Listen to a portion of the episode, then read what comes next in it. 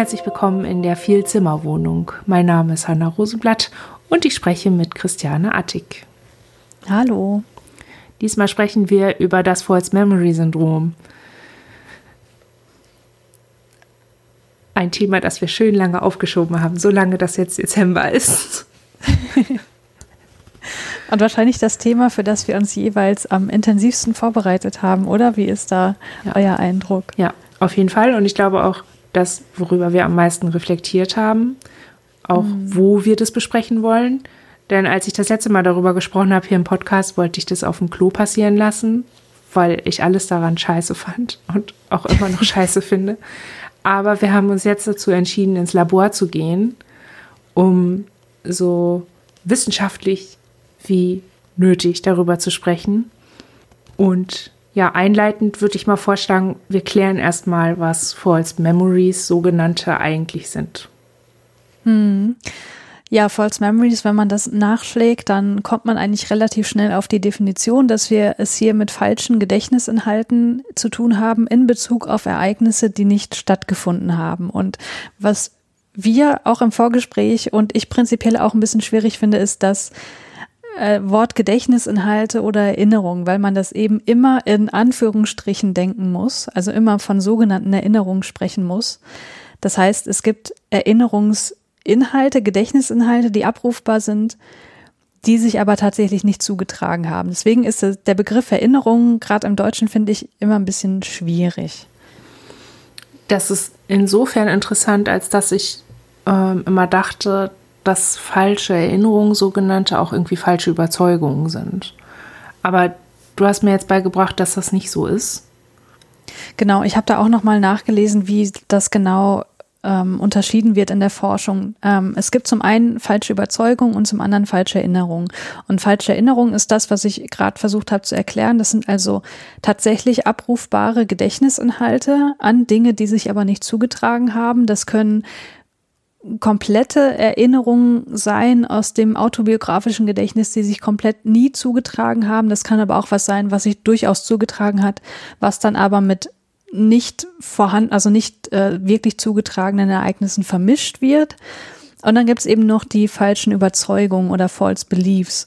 Und das ist im äh, Kontext hier dieser False Memory Forschung äh, das gemeint, dass man eben die Überzeugung hat, dass ein Ereignis stattgefunden hat. Man kann sich aber überhaupt nicht dran erinnern. Also einfach nur die Überzeugung, nee, nee, das hat schon stattgefunden. Es gibt dann noch den Begriff False Beliefs in einem anderen Kontext, äh, sprich äh, bezüglich Theory of Mind, Forschung und so weiter. Das ist aber hier nicht gemeint. Also hier geht es wirklich um die falsche Überzeugung, dass ein nicht stattgefundenes Event stattgefunden hat. Ich hoffe, das war einigermaßen klar. Ja, denke schon. Ja, und äh, diese False Memory Forschung, ähm, die hat äh, in der relativ jungen Psychologie aber schon eine etwas längere Tradition und da würde ich einfach äh, gern mal eine klassische Studie vorstellen, die, glaube ich, auch relativ bekannt ist. Die findet man auch in Psychologie-Lehrbüchern ganz oft.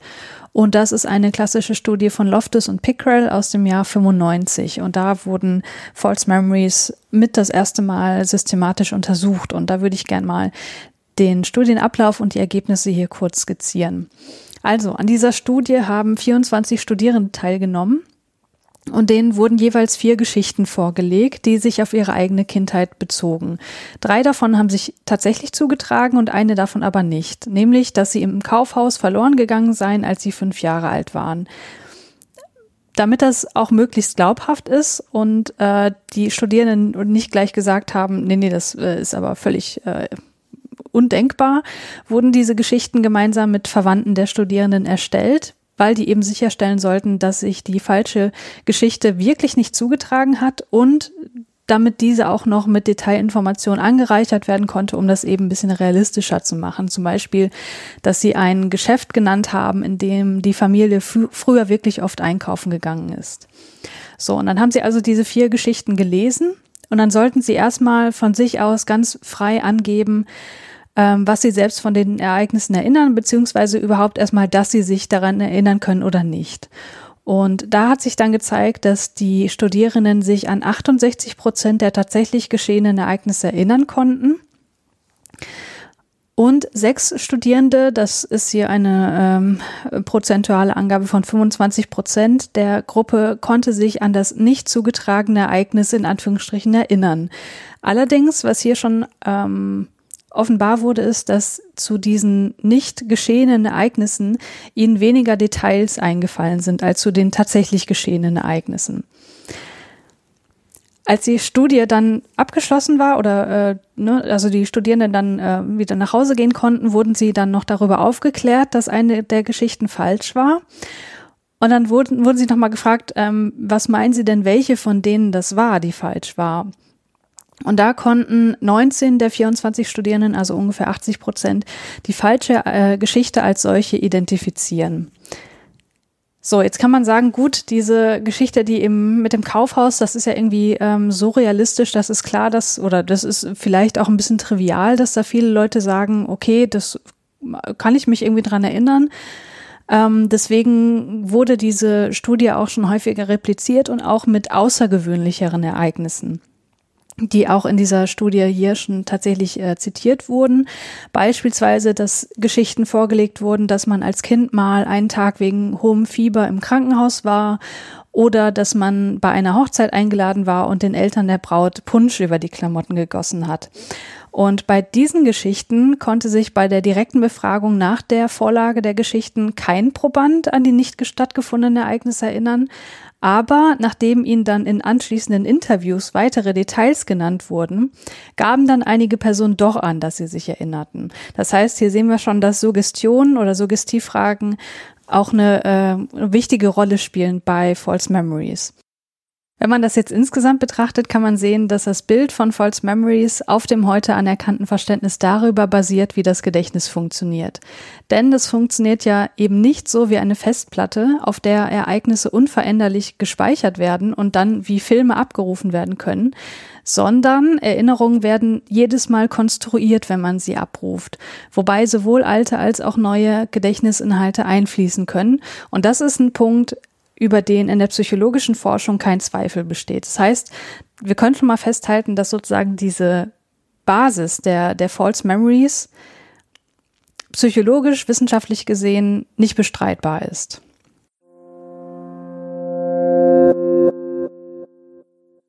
Kommen wir nun zur Geschichte der False Memory Foundation. Ähm, äh, von 1992 bis 2019 hatte die False Memory Foundation Bestand. Sie sah sich als Vertreterin Organisation für Menschen, die fälschlicherweise der sexualisierten Misshandlung beschuldigt wurden. Und ja, zur Begründung dieser Anschuldigung wurde das sogenannte False Memory Syndrom erfunden. Oder ja, sie haben sich's erdacht, wonach Menschen generierte Erzählungen für Erinnerungen gehalten.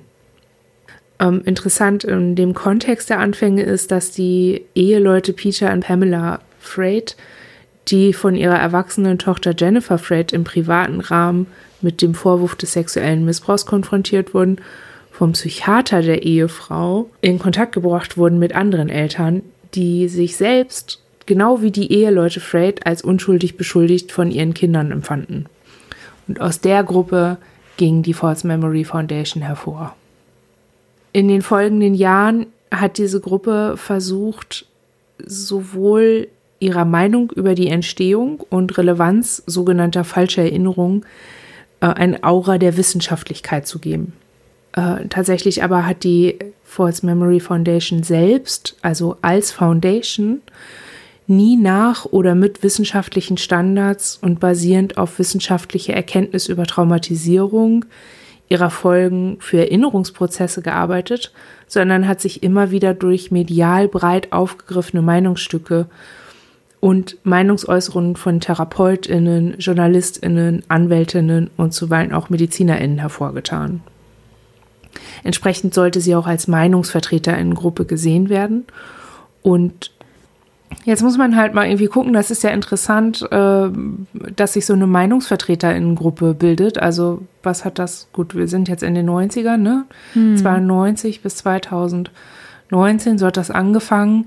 Das kommt ja nicht aus dem blauen Dunst, ne? Man muss so ein bisschen schauen, der Zeitgeist war ein anderer als heute. Das überrascht niemanden. Ja. Aber so, ich wollte es mal erwähnt haben. Ähm, und ich habe jetzt mal, das ist so ein bisschen eine Timeline natürlich aus dem deutschen Rahmen. Ne? Also ich schaue als Deutsche auf, eine, auf amerikanische Zusammenhänge mhm. und ähm, picke jetzt einen Fall heraus, der für mich ähm, da sehr drin, der da reinpasst. So. Äh, das heißt aber nicht, dass das der einzige Fall war oder dass das der Anfangsfall war oder der Anfang von allem, sondern einfach, dass das der ist, an dem ich gut festmachen kann, wie ähm, man damals über die Thematik geredet hat und was ja in der Zeit so bewegt hat.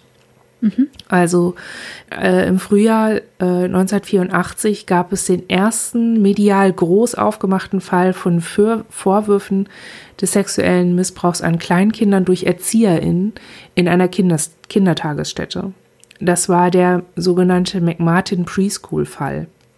Äh, bei diesem Fall, dessen Prozess sich bis 1990, also sechs Jahre lang, hinzog und am Ende an der Angeklagten als unschuldig entließ, ging es um hunderte Fälle angeblich satanistisch motivierten sexuellen Missbrauchs. Heute ist dieser Fall als Massenhysterie dekonstruiert, bei dem sich religiöse Lebensweise und Weltsicht, nicht kindgerechte Verhörmethoden der Polizei und fehlendes Wissen um die Thematik von Trauma zu einer sich gegenseitig bedingenden Problemlage entwickelt haben. Also es hat sich einfach, ja, der Haufen Scheiße hat sich einfach immer weiter aufgetürmt und die Probleme wurden nicht, mhm. nicht weniger. So, also man ist am Ende einfach auch zu nichts mehr gekommen. Es ist, man, wenn man ja heute drauf schaut, erinnert das so ein bisschen an den Kachelmann-Fall, wo man heute auch nicht mehr weiß, okay, mhm. ey, was war da jetzt eigentlich und was soll man von der ganzen Nummer halten? Es ist einfach ganz viel gesagt und ganz viel nicht gesagt und im Prozess war dies und dann aber hat Nachbar XY das gesagt. Das ist einfach mhm. eine krasse Nummer. Im amerikanischen Raum wird dieser Fall mit dem Begriff der Satanic Panic verknüpft, während man im deutschen Debattenraum häufig damit, also mit dem Begriff nicht auf den Fall referenziert, sondern auf die ihn folgenden Debatten. Also muss man immer so ein bisschen, wenn jemand den Begriff mal aufbringt, muss man also im Deutschen vielleicht eher mal noch fragen, was damit genau gemeint ist. Äh, denn in den folgenden Jahren, also nach diesem McMartin-Fall, äh, gab es immer wieder Berichte über ganz ähnliche Fälle und äh, irgendwie ist mit jedem weiteren Fall ein weiteres Element des Zeitgeistes und äh, Pop- und Subkultur reingemischt worden.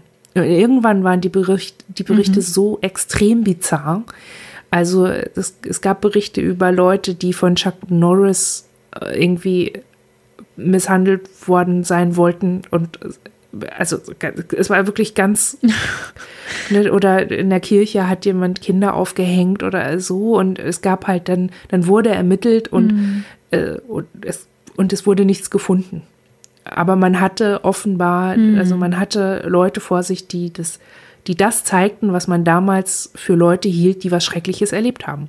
Also die, die Performance, mhm. die erwartet wurde, wurde geliefert quasi. Und ähm, also mhm. es, ja, es war nicht immer sofort, dass man gesagt hat, nee, das gibt's nicht, sondern äh, wir gucken mal, äh, wir finden nichts, aber hä, aber hä, aber hä. Und dieses, dieses äh, unklare Meinungsbild, das gab es halt nicht nur in der Zivilbevölkerung, sondern auch bei den Behörden.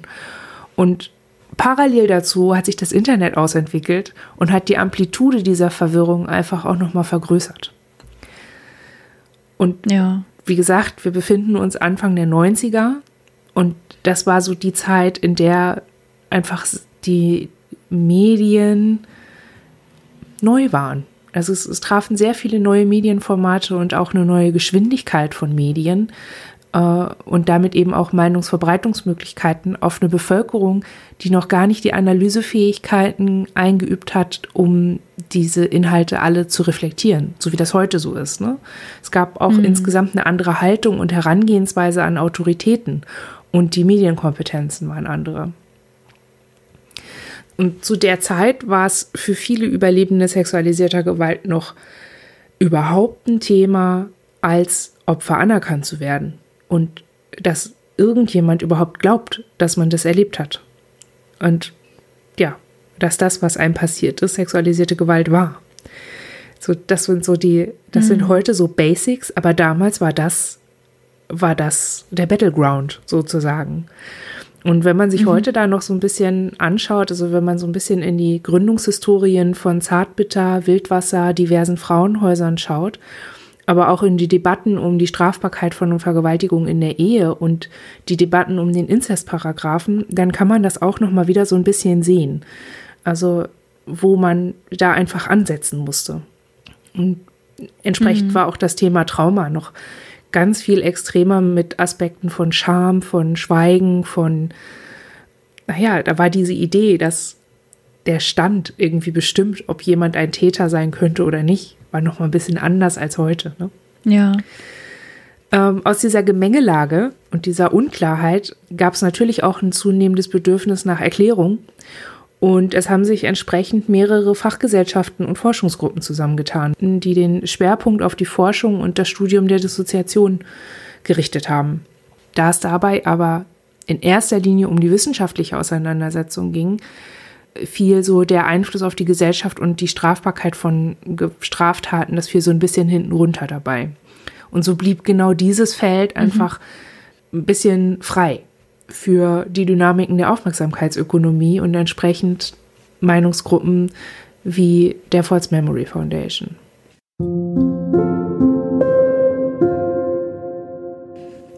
Jetzt ist es so, dass diese False Memory Foundation so ein paar Kernthesen hat, kann man so sagen. Und wir haben uns jetzt vorgenommen, mal zu gucken, was sagt die Wissenschaft dazu.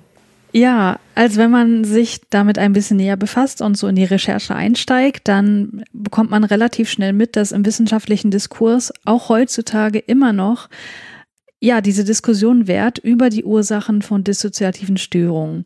Das wird auch als Memory Wars bezeichnet. Und was man da findet im Internet, in, in ja, wissenschaftlichen Suchmaschinen und so weiter, dass man enorm viele Artikel findet, die Reaktionen auf andere Artikel darstellen. Und das ist was, was ich mit meiner bisherigen Erfahrung wirklich als Besonderheit ansehe, dass man ja wirklich viele Artikel findet, die einfach nur auf anderen auf andere reagieren, so als quasi als Kommentar, natürlich als wissenschaftlich motivierter Kommentar mit vielen Zitationen und so weiter und Quellenangaben und so weiter natürlich, aber dass es so ein, so ein Schlagabtausch offenbar gibt.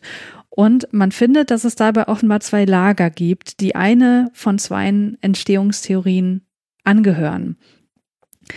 Ja, was sind denn jetzt die zwei Entstehungstheorien, die im Grunde genommen hier ähm, existieren für dissoziative Störungen? Das ist einmal das Traumamodell und das Fantasiemodell. Das Traumamodell besagt, dass ursächlich für dissoziative Störungen eine schwere Traumatisierung ist, die eben in Abhängigkeit von verschiedenen Risikofaktoren zur Symptomentstehung führt. Risikofaktoren können sein beispielsweise eine genetische Vorbelastung allgemein für die Entstehung von psychischen Störungen oder sowas wie ein fehlendes soziales Netzwerk, was nach einer Traumatisierung die Folgen so ein bisschen abfedern kann. So, das Fantasiemodell, das eben auf der False Memory Forschung, die ich ganz am Anfang geschildert habe, äh, basiert, da ist die Erklärung für dissoziative Störung, dass je stärker eine Person zur Dissoziation neigt, desto anfälliger ist sie für Beeinflussung von außen, desto stärker neigt sie zum Fantasieren und desto wahrscheinlicher sind kognitive Dysfunktionen. Und diese Faktoren führen dann dazu, dass diese Person falsche Erinnerungen an Traumata berichtet, also Traumata, die so nie stattgefunden haben, weil sie eben durch die leichte Beeinflussbarkeit der Person und deren Neigung zum Fantasieren besonders anfällig dafür sind, diese falschen Erinnerungen zu generieren oder zumindest diesen Glauben zu schenken. So, also das sind sozusagen die, die Grundpostulate dieser beiden Theorien. Und als ich mich eingelesen habe, habe ich den Eindruck gewonnen, dass VertreterInnen des Traumamodells sich in erster Linie auf empirische Befunde im Bereich der Traumaforschung ähm, berufen, wohingegen VertreterInnen des Fantasiemodells sich in erster Linie auf Grundlagenforschung zu False Memories berufen und ein Stück weit die Traumaforschung zu ignorieren beziehungsweise anders zu interpretieren, als die VertreterInnen des Traumamodells das tun. Ja, was ich erstaunlich finde, ist, dass das teilweise explizit auch so dargestellt wird in diesen Artikeln.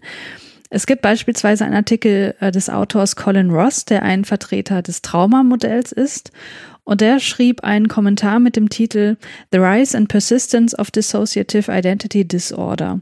Und dieser Artikel ist eine Reaktion auf einen Artikel des Autors Joel Paris, welcher ein Vertreter des äh, Fantasiemodells ist.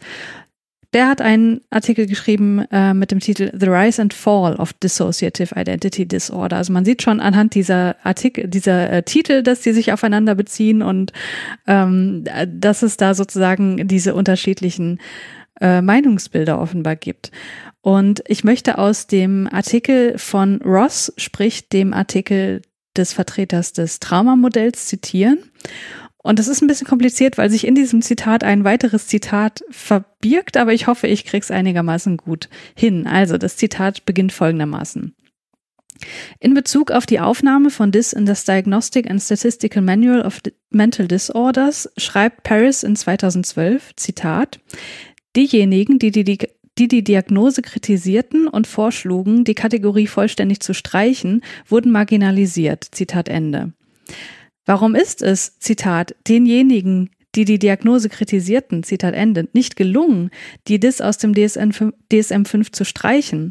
Die Antwort findet sich in der Arbeit von Paris. Er überprüfte keine Daten zur Epidemiologie, Reliabilität oder Gültigkeit der Dissoziation im Allgemeinen oder DIS im Besonderen und lieferte keine wissenschaftliche oder wissenschaftliche Kritik. Alles, was er lieferte, waren Meinungen und Eindrücke. Dies verstößt gegen die DSM-Regel, wonach wesentliche Änderungen an Aus an Ausgaben des Handbuchs auf Beweisen und nicht auf Meinungen beruhen müssen. Zitat Ende. Also ich habe das mit reingenommen, weil ich das wirklich bezeichnend finde, dass genau das hier auch nochmal niedergeschrieben steht. Sprich, die VertreterInnen des Fantasiemodells scheinen sich eher auf Meinungen und Eindrücke zu berufen, wohingegen die VertreterInnen des Traumamodells sich eher auf die Wissenschaft zu berufen scheinen. Wobei man hier ja auch sagen muss, gut, das ist ein Zitat eines Vertreter des Traumamodells.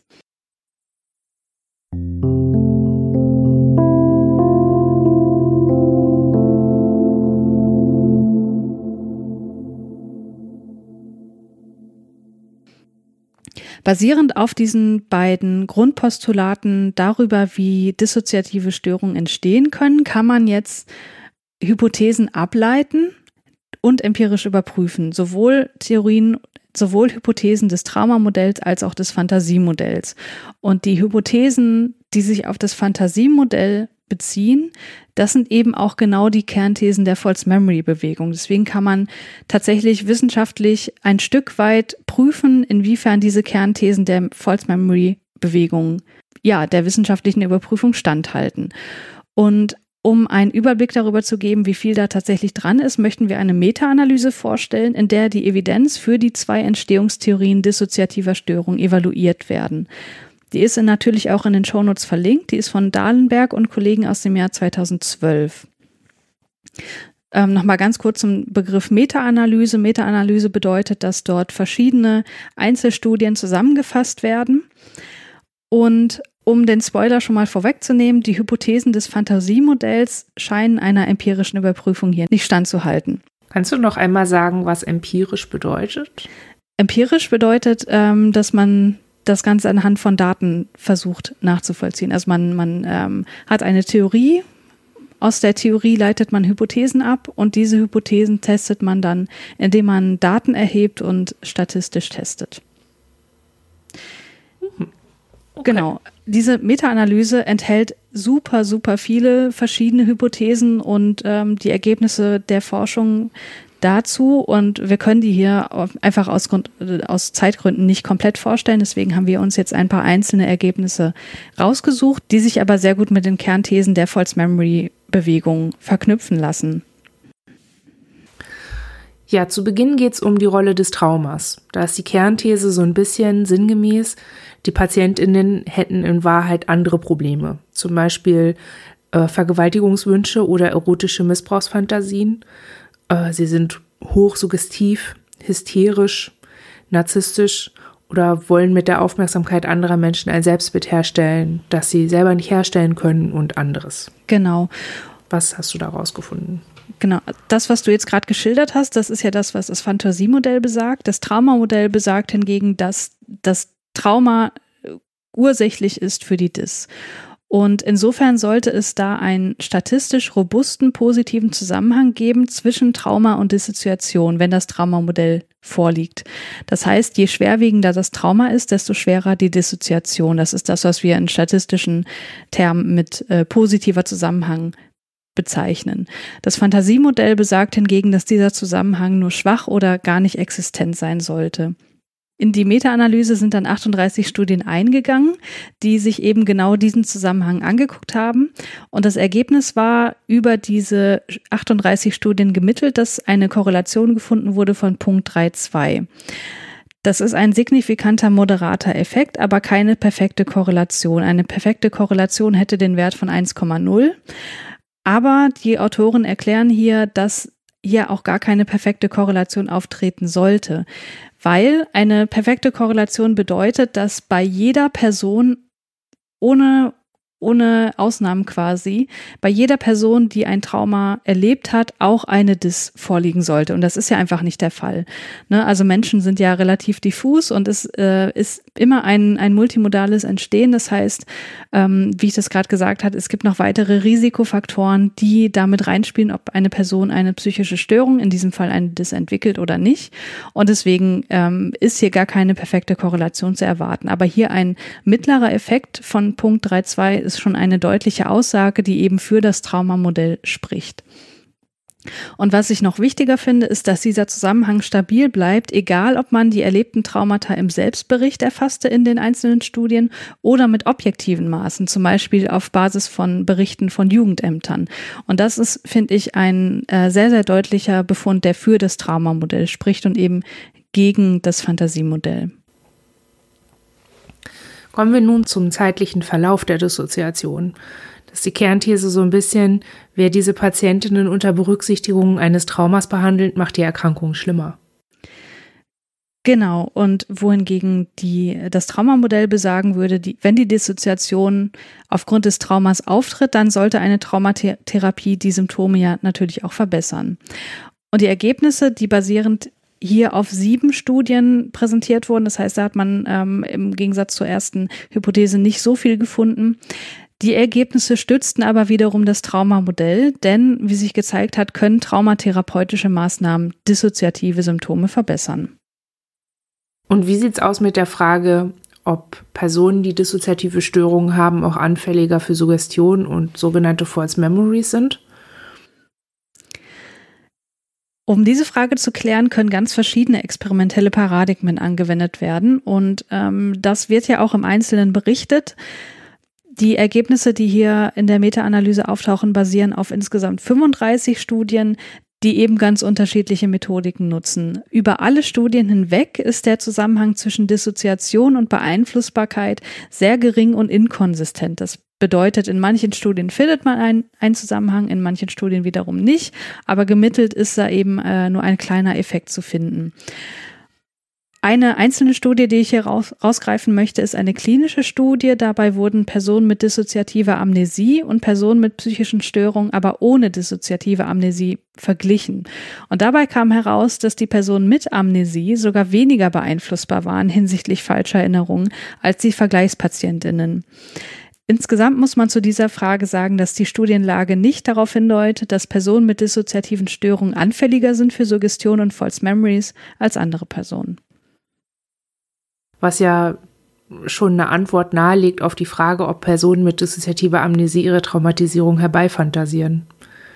Oder ja, auf die These der False Memory Bewegung, nach der Patientinnen, die mit dem Wunsch in die Psychotherapie kommen, sich mit ihren Erinnerungen zu befassen, ganz besonders gefährdet sind, falsche Erinnerungen zu entwickeln. Ja, genau. Das wird ja auch ziemlich explizit so geschrieben, denn zur Frage, ob, Phanta ob Personen mit dissoziativer Amnesie ihre Traumatisierung herbeifantasieren, schreiben die Autoren, und ich habe das hier übersetzt, Zitat, es ist wichtig zu betonen, dass wir keine einzige Studie finden konnten, die diese These unterstützt. Zitat Ende. Ganz im Gegenteil, denn Studien, in denen nach objektiven Indikatoren für nach einer Amnesie erinnerte Traumata gesucht wurden, konnten diese Indikatoren oft auch finden. Und das heißt, dass Erinnerungen, die nach einer Amnesie rekonstruiert werden konnten, hier im Allgemeinen in diesen Studien ebenso häufig zutrafen wie kontinuierlich zugängliche Erinnerungen. Und das ist schon ein sehr eindeutiger mhm. Befund. Mhm. Die Schlussfolgerung der Autoren ist dann, dass es wenig empirische Evidenz für das Fantasiemodell gibt, aber dafür einen Haufen Evidenz für das Traumamodell. Und man muss auch noch dazu sagen, dass die Studien, die das Fantasiemodell stützen, häufig von geringerer methodischer Qualität sind. Aber, und das muss man auch nochmal einschränkend hier ganz deutlich machen, die meisten Studienergebnisse sind korrelativ und Korrelation bedeutet nicht Kausalität. Ja, was die Ergebnisse jetzt aber auch beinhalten, oder was man hier einschränkend auch nochmal sagen muss, dass diese Ergebnisse eben nicht bedeuten, dass es überhaupt keine iatrogene Erinnerungen oder beeinflussbare PatientInnen gibt. Also iatrogene Erinnerungen, sprich Erinnerungen, die von TherapeutInnen eingepflanzt werden. Also sowas gibt es, sowas kann es auf jeden Fall geben, aber die Übergeneralisierung, dass dissoziative Störungen prinzipiell herbei konfabuliert werden, ist schlichtweg falsch, anmaßend und ich finde sehr marginalisierend und negiert die Re Lebensrealität und das subjektive Leid von Personen mit dissoziativen Störungen. Und wie haben die VertreterInnen des Fantasiemodells darauf reagiert? Ja, Gab's gute bestimmt ein Battle. Natürlich gab es darauf wieder äh, ein paar Reaktionen in Form von wissenschaftlichen Kommentaren. Und ich habe da mal eins rausgegriffen von Lynn und Kollegen aus dem Jahr 2014. Ähm, ich habe das auch wieder äh, übersetzt. Zitat. Wie Dahlenberg und Kollegen anmerken, stimmen wir auch darin überein, dass Trauma manchmal eine etiologische Rolle bei der Dissoziation spielen kann, obwohl wir diese Rolle für weniger zentral, spezifisch und kausal notwendig halten als sie. Darüber hinaus stimmen wir mit Dahlenberg und Kollegen darin überein, dass, Zitat, Fantasieanfälligkeit neben anderen Faktoren zu unzutreffenden Traumaberichten führen kann. Zitat Ende. Schließlich teilen wir ihre Ansicht, dass ebenso wie die Traumamodelltheoretiker manchmal die Rolle von Fantasie und Suggestibilität bei der Dissoziation unterbetont haben, die False Memory Theoretiker manchmal jede mögliche Rolle des Traumas bei der Dissoziation abgetan haben. Zitat Ende. Und ich finde, dass das durchaus versöhnlich klingt ich muss auch sagen, je mehr ich mich in die Artikel der zwei verschiedenen Lager eingearbeitet habe, desto mehr bin ich überzeugt, dass es durchaus viele Übereinstimmungen gibt und dass ein Zusammenarbeiten hier total helfen würde, um die Komplexität der dissoziativen Störung ganzheitlich zu verstehen. Und das ist, finde ich, auch nochmal ein guter Indikator, wenn man auf irgendwelche Berichte trifft, denn immer wenn man pauschale absolute Aussagen findet, Grund, dann finde ich, sollte man die grundsätzlich in Frage stellen. Und das trifft auf beide Lager zu. Also sowohl Aussagen wie dissoziative Amnesie gibt es nicht, als auch falsche Erinnerungen spielen bei niemandem mit das eine Rolle. Also die Wahrheit liegt wie so oft irgendwo dazwischen. Ich habe aber äh, so gefühlt, wenn man sich den öffentlichen Diskurs anschaut, der ja oft auch von einzelnen prominenten Personen geführt werden, ähm, dass sich diese beiden Richtungen eigentlich noch mehr voneinander entfernen, als dass sie zusammenarbeiten. Und das finde ich, das finde ich nicht nur schade, sondern das finde ich tatsächlich auch ja fast schon schädlich, weil es weil vergessen wird, worum es eigentlich geht, nämlich um die Patientinnen, denen geholfen werden sollte. Ja, ich habe auch noch mal geguckt, ähm, was die American Psychological Association dazu schreibt, weil ähm, das ist so mit der der wichtigste ähm, Interessen- und Berufsverband für Psychologinnen der Welt und die haben auf ihrer Webseite auch äh, etwas zu diesem äh, zu diesen, ich nenne es mal Memory Wars geschrieben und wie da eigentlich dieser aktuelle äh, wissenschaftliche Stand ist. Und da zitiere ich auch nochmal. Zunächst ist es wichtig festzustellen, dass es einen Konsens unter Gedächtnisforschern und Klinikern gibt, dass die meisten Menschen, die als Kinder sexuell missbraucht wurden, sich an alles oder einen Teil dessen erinnern, was ihnen widerfahren ist, auch wenn sie es vielleicht nicht vollständig verstehen oder offenlegen können. Was die Frage einer wiedererlangten versus einer Pseudoerinnerung betrifft, so ist die endgültige Antwort wie bei vielen Fragen in der Wissenschaft noch nicht bekannt. Aber die meisten Experten auf dem Gebiet sind sich einig, dass, obwohl es ein seltenes Vorkommnis ist, eine Erinnerung an frühkindlichen Missbrauch, die vergessen wurde, später wieder hervorgeholt werden kann. Diese Experten sind sich aber auch einig, dass es möglich ist, überzeugende Pseudoerinnerungen für Ereignisse zu, zu konstruieren, die nie stattgefunden haben. Der Mechanismus bzw. die Mechanismen, durch die diese beiden Phänomene geschehen, sind nicht gut verstanden und zum jetzigen Zeitpunkt ist es ohne andere bestätigende Beweise unmöglich, eine echte Erinnerung von einer falschen zu unterscheiden. Zitat Ende.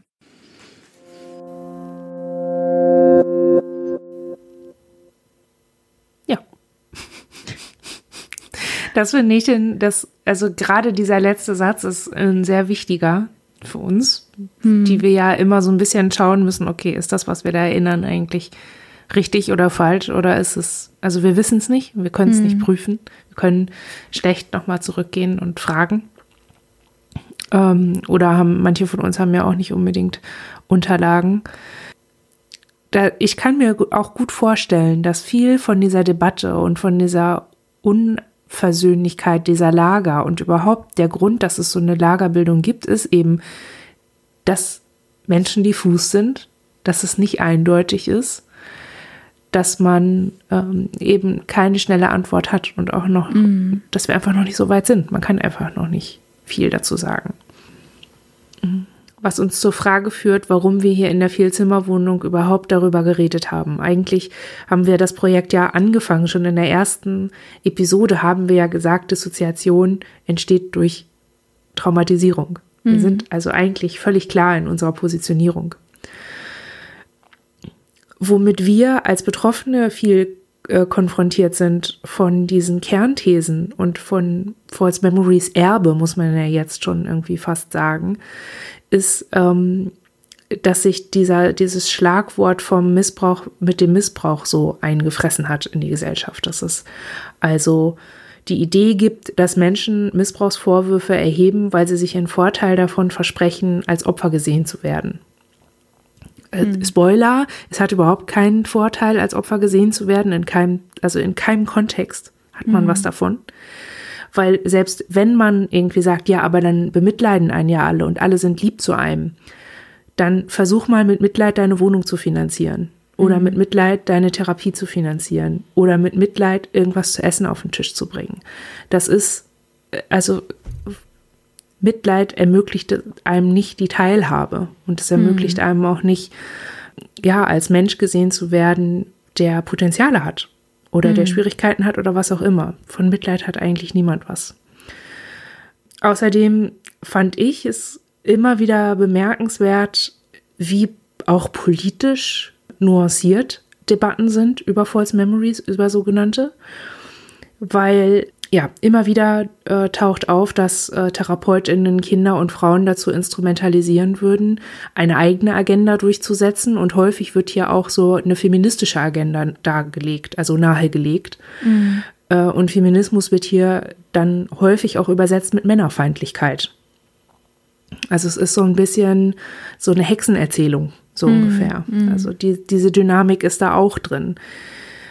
Ja, was ja nun, also, ja, ich weiß gar nicht, wie ich, also ob ich das jetzt ausweiten soll, aber eigentlich sollte außer Frage stehen, dass man Feminismus braucht.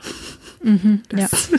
Also, ne? Aber man kann, also, und das ist ja genau das Ding. Also, dieses Überlegen, was ich jetzt gerade hatte, ist ja genau das Ziel. Man, es, es, es wird versucht, die Gleichstellung von Männern und Frauen zu einer Debatte zu machen, zu diskutieren mhm. oder als mhm. Debatte darzustellen und nicht als gesellschaftliche Notwendigkeit. Also das war mir ein Anliegen. Außerdem äh, gibt es in der False Memory Bewegung häufig auch Überschneidungen mit Meinungsgruppen, die bemerkenswert ist. Denn häufig versammeln sich darunter Menschen, die äh, angezeigt wurden wegen sexuellen Kindesmissbrauch oder mit entsprechenden Vorwürfen konfrontiert wurden. Darunter sind häufig Antifeministen und Maskulisten und aber auch Personen, die äh, als Reichs Rechtsbeistand arbeiten, und zwar als Verteidiger von Menschen in Prozessen, die, ähm, wo es um, um sexuelle Nötigung geht oder sexualisierte Gewalt. Zuletzt war das zum Beispiel im Fall Weinstein, war mhm. die äh, Verteidigerin, die hat auch False Memory äh, als, als Verteidigungslinie gefahren. So. Mhm. Außerdem ist auffällig, dass äh, diese Gruppierungen häufig eine falsche Vorstellung von Psychotherapie kommunizieren. Mhm. Und zwar, also als sei eine Traumatherapie quasi ein Vorbereitungsraum für einen Strafprozess.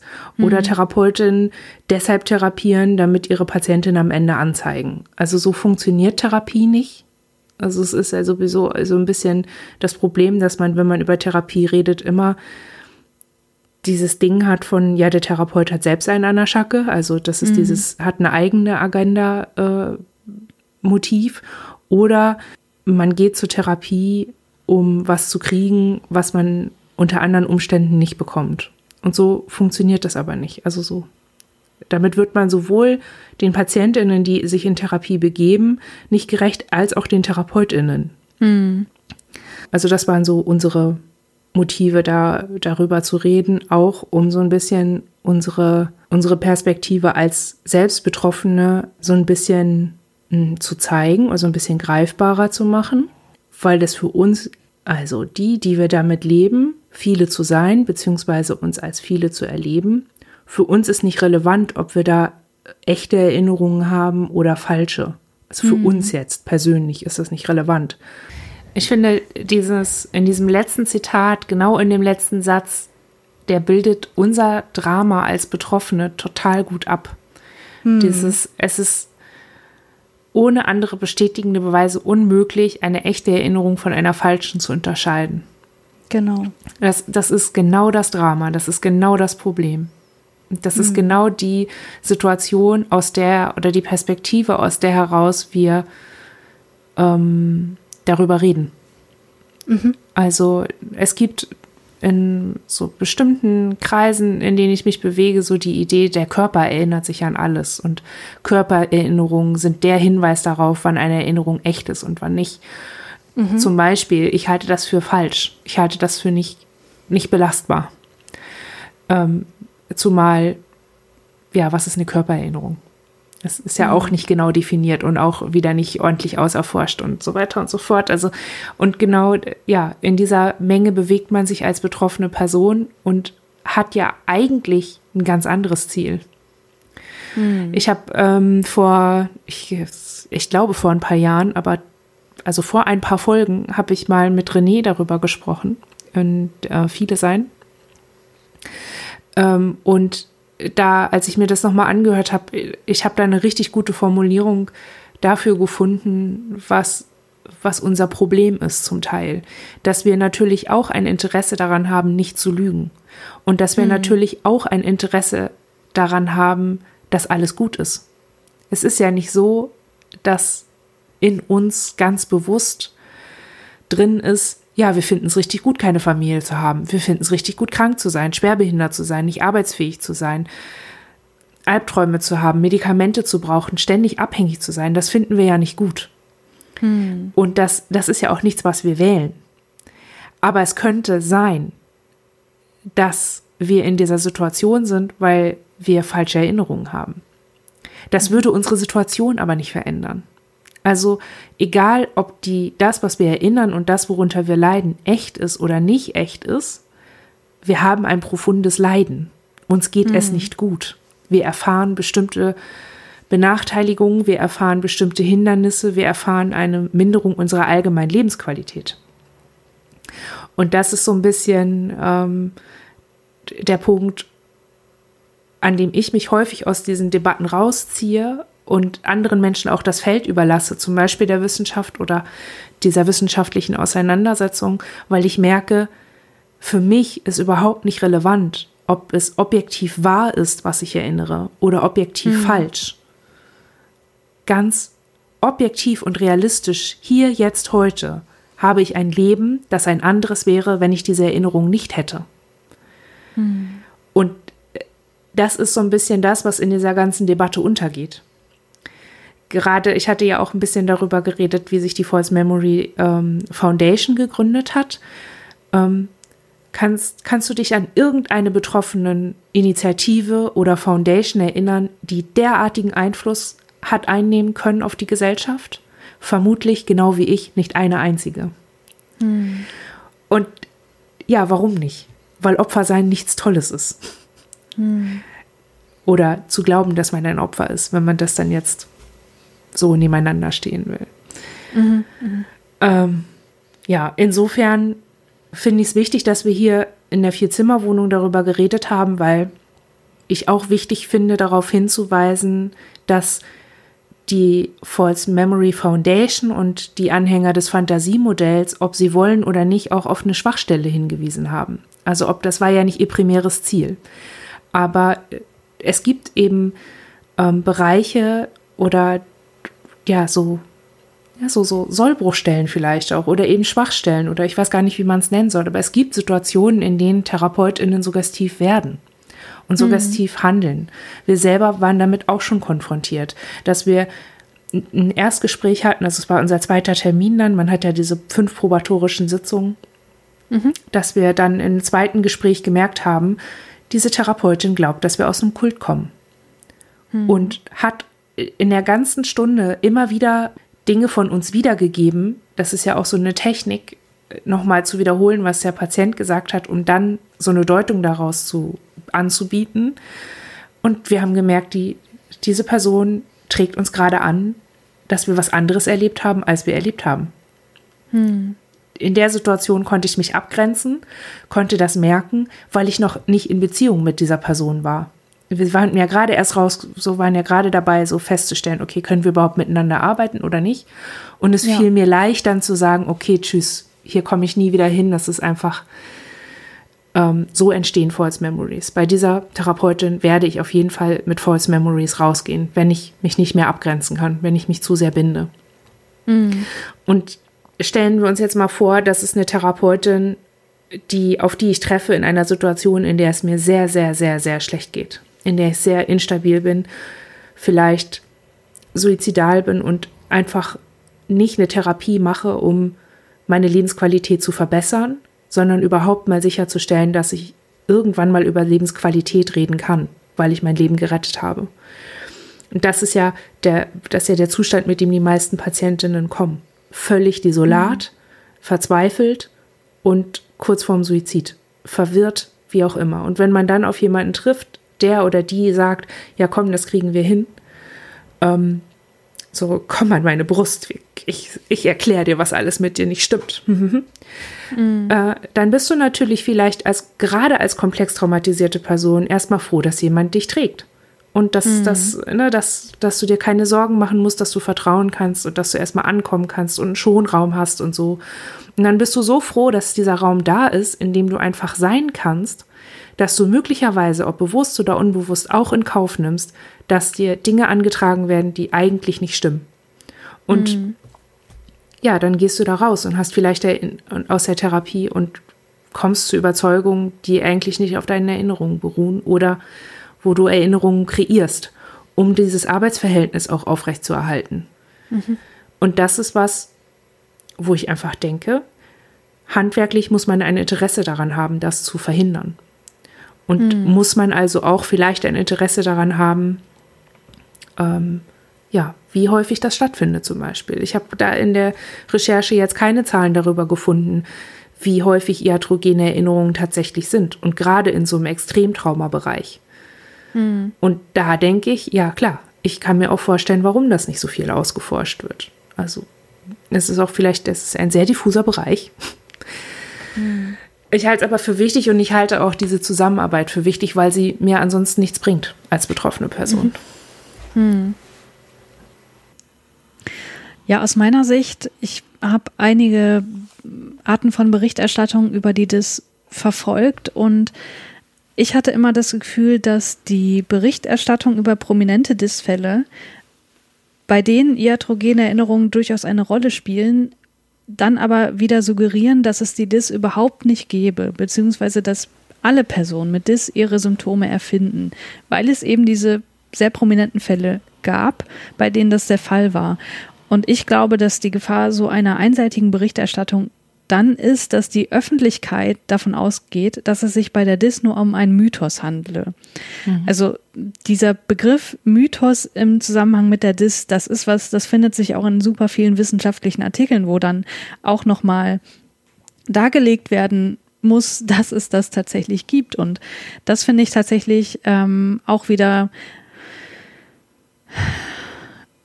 Hm, wie finde ich das denn? Sage ich hier wieder schädlich?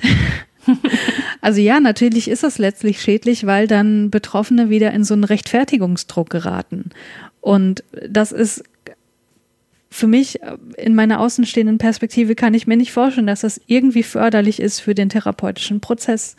Und deswegen war mir das wichtig, das hier nochmal klarzustellen, dass es eben anders als ich oft das Gefühl habe, wie die Öffentlichkeit das darüber berichtet. Ich habe auch letztens wieder einen Podcast gehört, wo genau das gleich wieder berichtet wurde, dass offenbar die DIS einfach nur ein Mythos ist, dass es diese Störung nicht gibt, dass die Patientinnen sich angeblich all das ausdenken, was sie erleben.